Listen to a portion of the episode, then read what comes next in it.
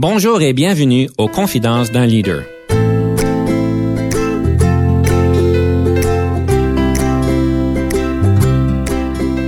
Ici Denis Lévesque, coach de cadre. Nous avons donc l'honneur et le privilège de recevoir en studio des leaders qui ont marqué leur communauté afin d'apprendre de leur expérience et de s'inspirer de leur sagesse.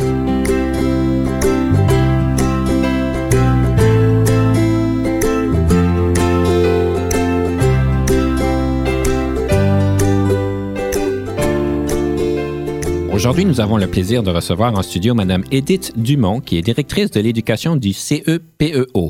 Alors, bonjour et bienvenue dans notre studio. Alors, bonjour, Monsieur Lévesque. Le CEPEO, c'est quoi l'acronyme exactement? C'est le Conseil des écoles publiques de l'Est de l'Ontario. Alors, c'est un conseil qui couvre tout l'Est de l'Ontario. On se compare souvent au Nouveau-Brunswick ou à la Suisse. Alors, c'est un très grand territoire avec des écoles francophones de la maternelle à la 12e année qui va jusqu'à Cornwall, Kingston, Trenton, Pembroke, toute la ville ici à Ottawa. Alors, euh, c'est un grand conseil qui accueille 14 000 élèves. 14 000 élèves? Oui. C'est bien. Puis moi, j'aime ça que vous vous regardez à la Suisse. Est-ce qu'on mange la raclette d'une manière euh, régulière? Entre nous, avant ou après des réunions, mais pas dans nos cafétérias encore. Ça serait peut-être quelque chose d'intéressant à explorer un jour, une cuisine plus internationale. Ah, ça serait bien, surtout Oui. avec la Suisse. J'aime beaucoup la Suisse. Euh, Madame Dumont, c'est un vrai plaisir de vous avoir aujourd'hui et j'aimerais donc encore une fois explorer certaines thématiques. Une des choses qui m'a vraiment frappé euh, dans votre leadership, parce que bon, euh, je fais de la préparation, c'est que vous avez cette, si je peux dire, cet intérêt et cette délicatesse de vouloir célébrer les héros locaux. Alors, je sais que vous avez un peu cette, cette chose-là que vous faites? Comment est-ce que vous le faites? D'où est-ce que ça vient? C'est quoi que ça donne? Vous voulez dire célébrer toute la perspective du conseil scolaire dans le domaine de l'environnement? Est-ce que je comprends bien votre Tout à fait, message? exactement. OK.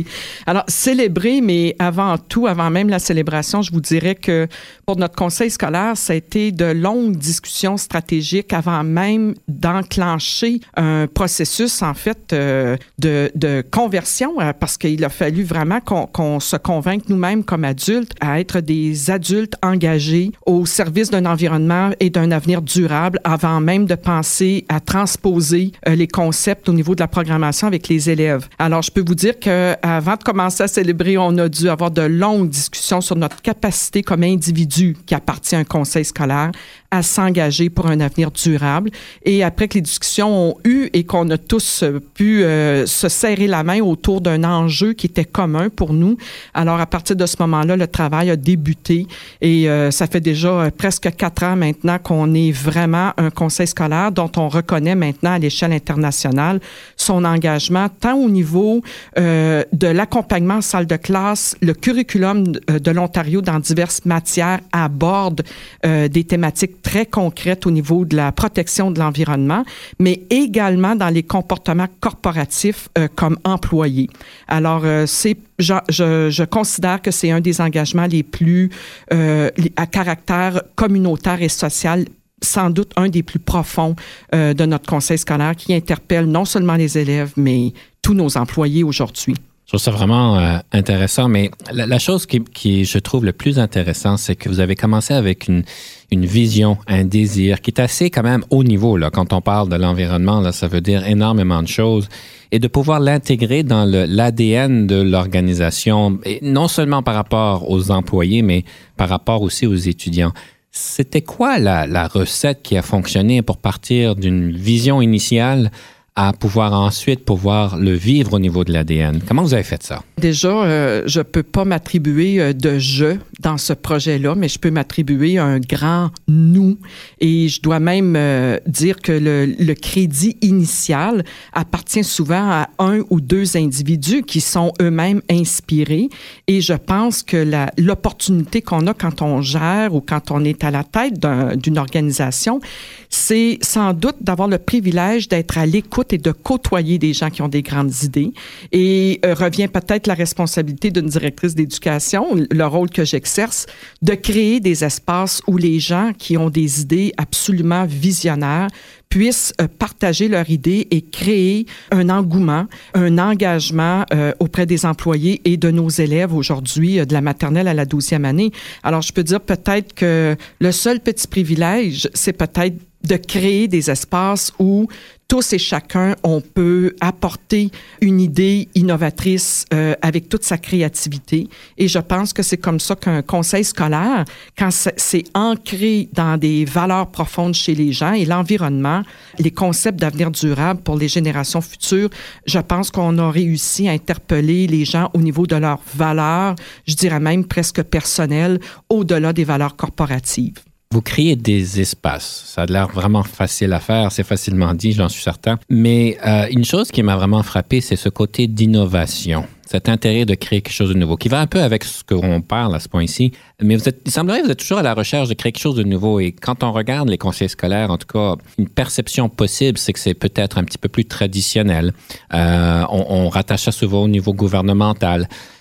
Comment qu'on fait pour créer l'innovation dans un... Euh, premièrement, est-ce que ce milieu-là est vraiment traditionnel, euh, conservateur? Puis deuxièmement, comment est-ce qu'on fait pour créer l'innovation et un esprit d'innovation? Si c'était aussi traditionnel qu'on peut le laisser sous-entendre à l'occasion, puis je suis d'accord avec vous quand on, on parle de nos programmes qui viennent du gouvernement, alors on a toujours l'impression que c'est un, une approche qui vient du haut vers le bas, mais je pense qu'en Ontario, il faut donner quand même euh, le, le, le crédit à notre gouvernement qui est très à l'écoute euh, des conseils scolaires. Et à notre tour euh, la responsabilité d'instituer une culture où on est proche des gens qui bénéficient sur la première ligne de notre expertise par le biais de nos enseignants, nos, conseils pédagogiques, nos directions d'école. Alors, je dirais que c'est la capacité de notre conseil scolaire d'être proche des étudiants, proche des élèves. Alors, euh, vous ne serez pas surpris sans doute d'apprendre que dès que j'ai un moment, peut-être un peu moins encadré par une rencontre au ministère ou avec euh, des partenaires, que je vais surtout souhaiter être présente dans une école et puis euh, causer avec quelques élèves, qu'ils aient 4 ans ou qu'ils aient 16, 17 ans. En fait, je suis très heureuse d'évoluer dans un conseil scolaire qui a cette capacité, qui a su rapprocher la gestion. Il faut un encadrement, il faut, euh, il faut de l'administration pour supporter toutes ces écoles-là, mais d'avoir créé des liens de proximité avec les jeunes qui ont choisi nos écoles. Alors, pour moi, c'est la matière première, c'est euh, en fait notre innovation, notre créativité. on va la chercher auprès des, des jeunes. Les enfants ont, ont mille et une idées et c'est mhm. à nous, euh, au service de nos communautés scolaires, de justement euh, leur permettre, quand je dis créer des espaces, c'est des espaces d'apprentissage, des espaces d'enseignement où tous et chacun a vraiment l'impression dans son rôle, qu'on soit un élève, qu'on soit enseignant, direction d'école, qu'on ait l'impression de contribuer à un projet de société. Et je pense que l'éducation peut être très innovante lorsque toutes les parties se rencontrent et puissent discuter ensemble sur les perspectives d'avenir. Alors, notre innovation, notre créativité, elle vient en fait euh, de nos élèves, je dirais. C'est brillant, ça. C'est vraiment fantastique. Évidemment, la jeunesse a beaucoup de nouvelles idées, la technologie, toutes ces choses-là. Donc, quel serait votre euh, conseil que vous donnerez à un leader en entreprise qui a peut-être pas ce bénéfice de cette jeunesse euh, on parle de 4 ans ou 17 ans, à leur service pour leur donner ces idées-là? Comment, comment est-ce qu'ils peuvent s'inspirer? Comment qu'ils peuvent faire aussi une culture d'innovation? Comment, ça serait quoi vos conseils? Peut-être le conseil le plus spontané que j'aurais, c'est sans doute de regarder à quel point, euh, comme grand gestionnaire ou dirigeant d'une entreprise, nos agendas sont extrêmement contrôlés par un ensemble de, responsabilités corporatives avec des réunions, euh, des présentations, euh, recevoir des délégations. Alors, peut venir un moment où il n'y a presque pas de temps, en fait, consacré à rencontrer les gens avec qui on travaille, euh, rencontrer les gens qui bénéficient de ce qu'on veut leur offrir. Et je pense que comme leader d'une organisation, on doit prioriser dans notre horaire des moments euh, informels, mais qui en fait sont très précieux pour rendre le formel signifiant. Alors, de créer des moments informels où on peut vraiment causer en profondeur avec quelques enseignants, quelques parents dans mon cas, des étudiants, des gestionnaires, des directions d'école. Alors, je pense que l'informel doit nourrir la perspicacité de tout ce qu'on dit qui est formel. Alors, c'est important comme au gestionnaire de regarder son agenda une fois de temps en temps et de s'assurer que ce temps si précieux peut euh, vraiment contribuer à exercer un discernement euh, profond pour l'organisation, puis un discernement visionnaire pour son organisation. De là, l'acronyme, le MBA, comme on dit en anglais, Managing by Walking Around. Je pense que c'est tellement, c'est tellement euh, à propos et euh, il faut le, il faut le vivre pour voir à quel point c'est une nourriture des plus stratégiques pour une entreprise. Je ne veux pas rentrer dans la technique des formules mathématiques, mais si vous avez une suggestion au, nouveau, au pourcentage de temps dédié à cette activité-là, est-ce qu'on regarde à 1% 2% 20% C'est quoi une formule qui vous semblerait plus ou moins raisonnable? Moi, je dirais un bon 20 de, de son temps. Puis je dirais que peut-être le 20 euh, même après quelques années où on côtoie euh, les gens de son entreprise. Mais je dois avouer que dans la première année, je pense que j'ai dû y consacrer peut-être plus de 60% Ma priorité dans la première année, euh, en, lorsque je suis entrée en fonction, ça a été beaucoup, beaucoup de m'asseoir avec les gens et de les écouter.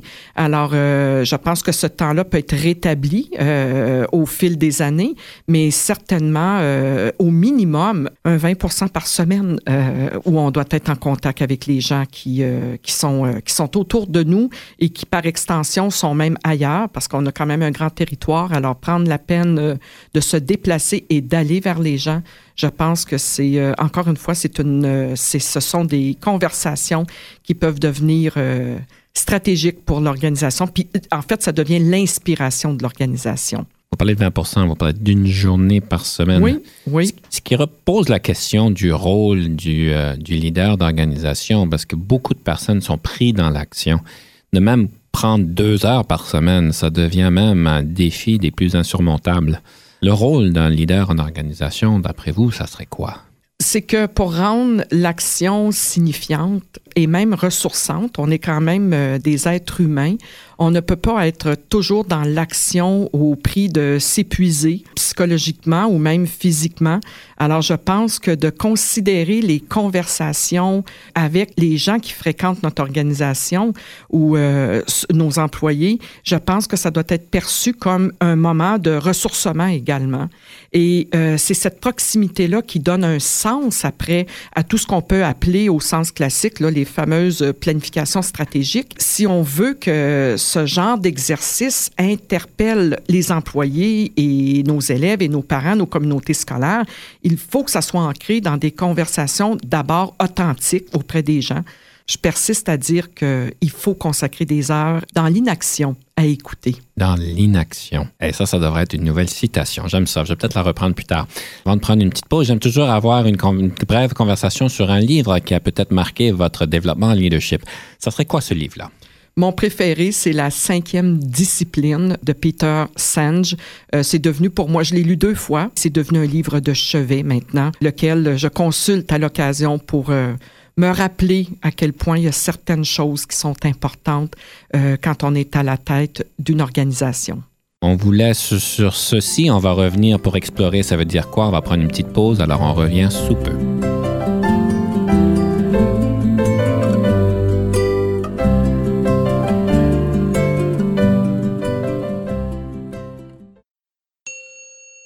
Ici Denis Lévesque. Si vous cherchez l'excellence en leadership, nous sommes intéressés à vous parler.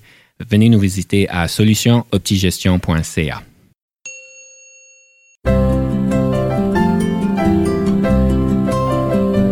Nous sommes de retour en studio avec Madame Edith Dumont, qui est directrice de l'éducation du CEPEO.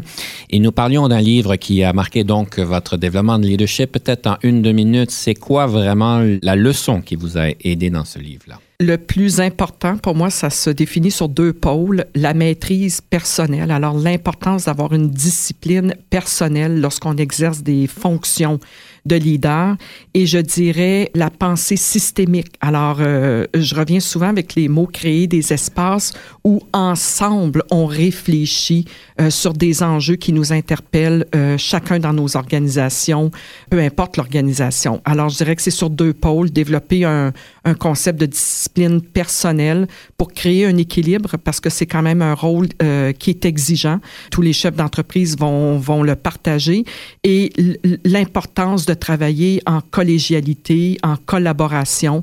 Alors, de créer des espaces où les gens peuvent penser euh, leur système, imaginer leur système ensemble. Vous parlez d'équilibre. J'aime ça en parler parce qu'on n'a pas trouvé la formule magique encore. Mais c'est quoi votre formule qui fonctionne bien quand on parle d'équilibre? Je dois vous avouer que j'ai un peu de difficulté à la définir parce que euh, je dois avouer bien humblement, aussi fréquemment qu'à toutes les deux à trois fois par année, je dois prendre du temps et puis même revoir ce qui, ce que j'ai à mon, dans mon quotidien, dans mon agenda pour m'assurer que cet équilibre-là est en fait euh, très précaire.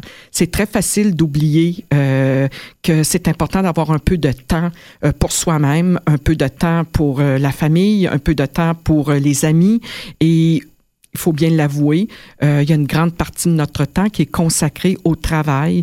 Alors, j'en ai pas de formule, sinon d'avoir la discipline, de constamment m'interroger sur quel est l'équilibre pour les trois prochains mois? Est-ce que j'ai un moment dans mon agenda où je vais pouvoir me ressourcer sur le plan personnel? Est-ce que j'ai un moment très prochain dans mon agenda où j'aurai l'occasion d'être avec mes enfants, être avec mon conjoint? Alors, je dirais que la, la formule, en fait, c'est d'avoir la vigilance d'esprit, de constamment avoir veillé sur cet équilibre qui est très précaire parce que nous sommes dans un environnement où les sollicitations sont très nombreuses, les tentations sont tout aussi nombreuses. Alors, c'est très facile de, de s'écarter et de se perdre en bout de chemin. Alors, je dirais que la seule, la seule règle de conduite que j'ai, c'est d'avoir un peu de temps pour justement projeter sur les deux ou trois prochains mois est-ce qu'il y a concrètement à mon agenda des moments où j'aurai le plaisir d'être en famille, j'aurai le plaisir d'aller faire un sport que j'aime, j'aurai le plaisir d'être avec des amis? Au-delà du travail qui, de toute façon, ça, j'ai pas trop à m'en préoccuper. Il est très euh, présent dans mon horaire. C'est pas cet aspect-là que je vais vérifier.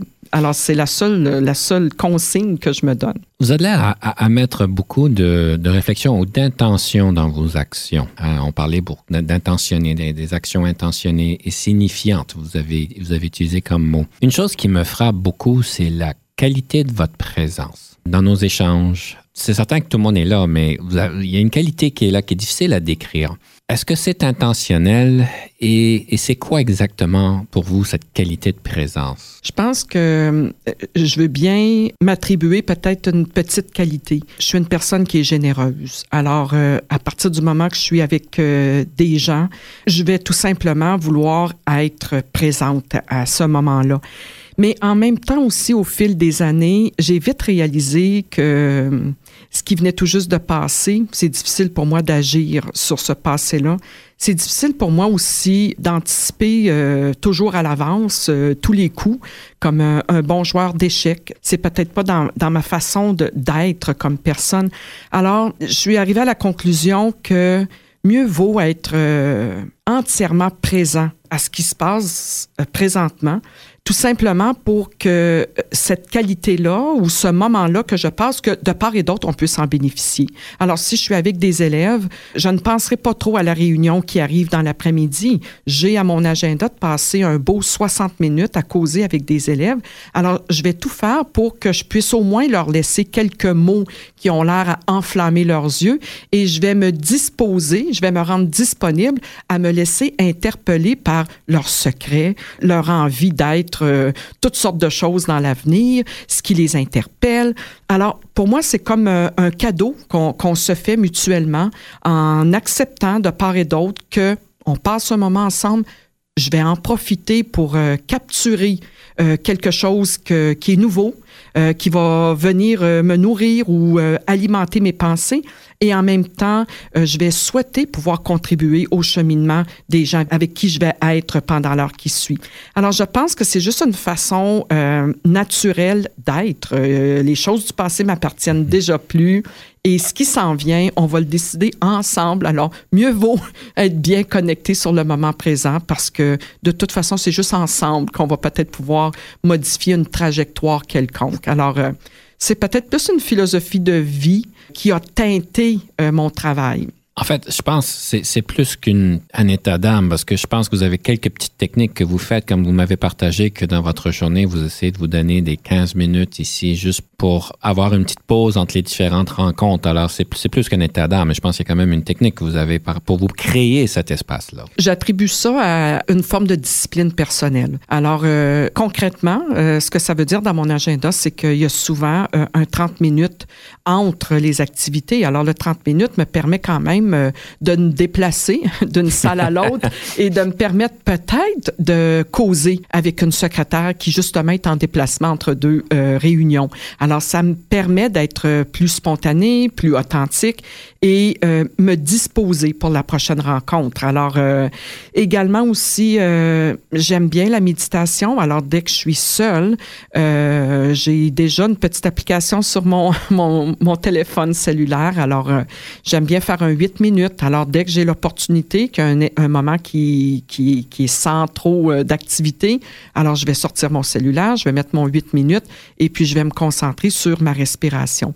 Alors, c'est chacun ses trucs, mais j'avoue qu'encore une fois, ce sont des choses qui sont rattachées à une forme de discipline personnelle et dans mon cas, c'est ce qui m'assure peut-être une, santé physique et une santé morale aussi parce que faut pas se cacher à quel point euh, le monde du travail est devenu un monde extrêmement exigeant. Alors, il, faut euh, trouver euh, sa discipline personnelle. Est-ce que c'est Headspace, votre application secrète? Oui, c'est ça. Ah, c'est parfait. Voilà, on l'a découvert.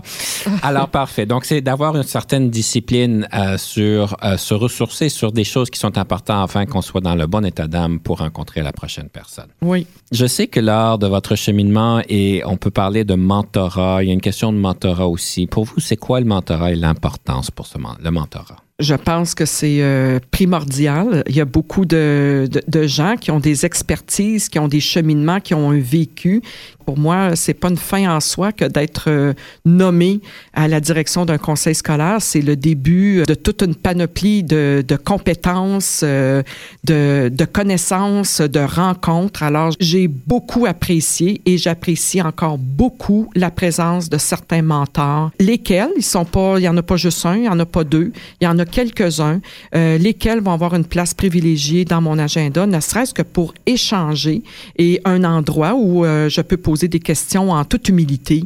Alors, c'est pour moi, le mentorat, c'est quelque chose d'essentiel et j'encourage tous les gestionnaires, euh, ceux avec, avec qui je travaille, d'avoir quelques personnes clés dans notre environnement pour échanger.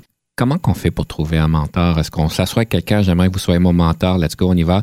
Euh, c'est quoi la méthode? Je pense qu'il faut, euh, faut avoir euh, vraiment l'authenticité euh, déjà d'identifier si on est à l'aise ou pas.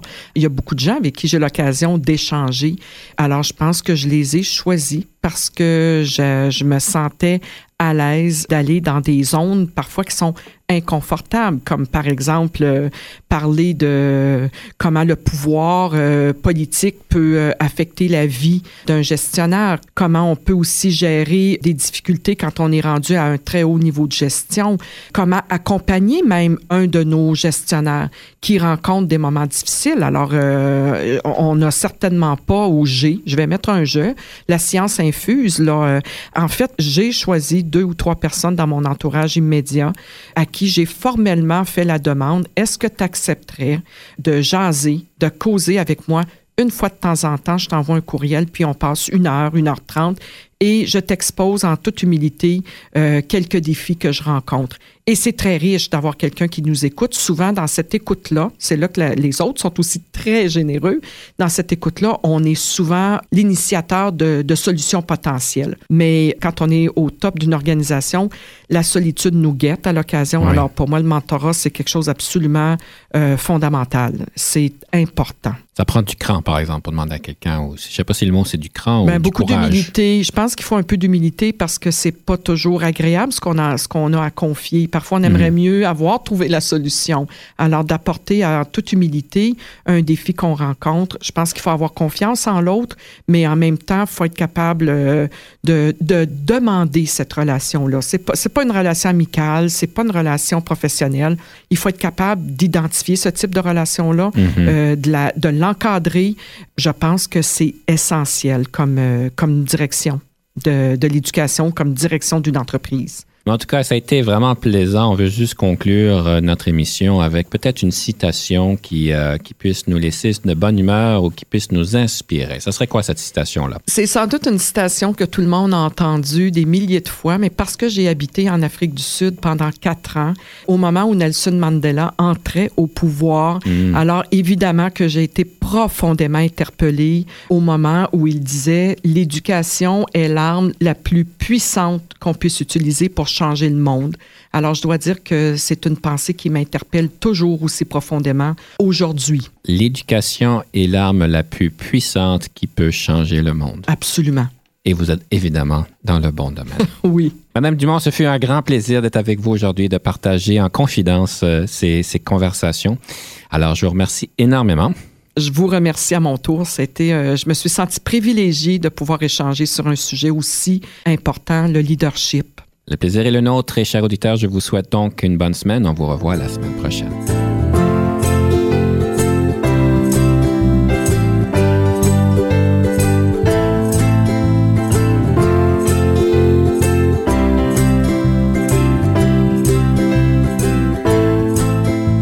Conception, animation, entrevue et recherche, Denis Lévesque.